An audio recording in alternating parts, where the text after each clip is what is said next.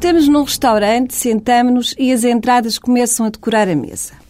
As mais vulgares, pão e manteiga e por aí fora, até há imaginação e requinte possíveis nestas coisas de enfeitar mesas e entusiasmar olhos. Pedimos alguma coisa? Não.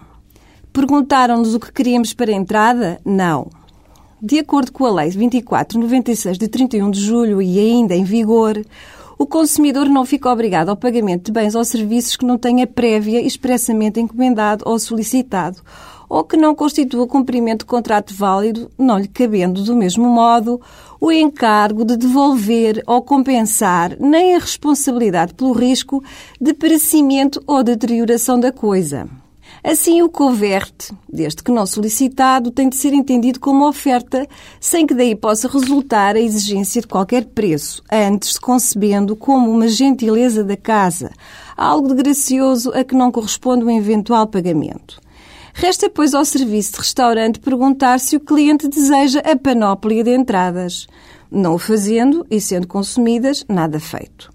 Não cabe a quem é mimado com as ditas pagar as mesmas se as não pediu.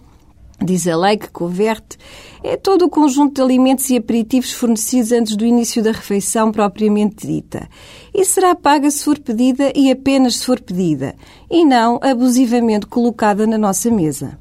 As coimas existem para punir abusos deste tipo de serviço e o desconhecimento da lei não aproveita a ninguém. Para além de que, cobrar coverte pode levar a coimas até 35 mil euros. Assim, a pergunta impõe-se por parte do restaurante. Manteiga? Não obrigada, ou sim com certeza.